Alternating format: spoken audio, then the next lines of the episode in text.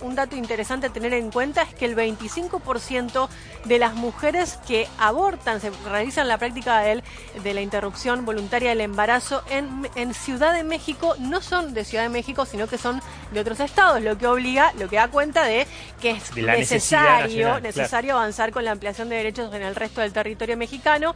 Eh, de acuerdo a la decisión mayoritaria de las personas y en este caso de las mujeres.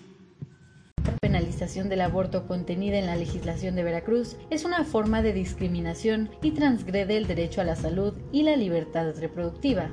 En Hidalgo, un grupo de sacerdotes y grupos antiaborto realizaron un exorcismo afuera del recinto para, según ellos, frenar la iniciativa de la interrupción legal del embarazo. Pues su objeto se enfoca en la protección y en la defensa de los derechos humanos de las mujeres. Me preocupa que escandalice más un pañuelo que la muerte de mujeres por no tener un aborto libre, seguro, gratuito. Deconstruyéndonos radicalmente. Rumbo al 28S. Muy pronto.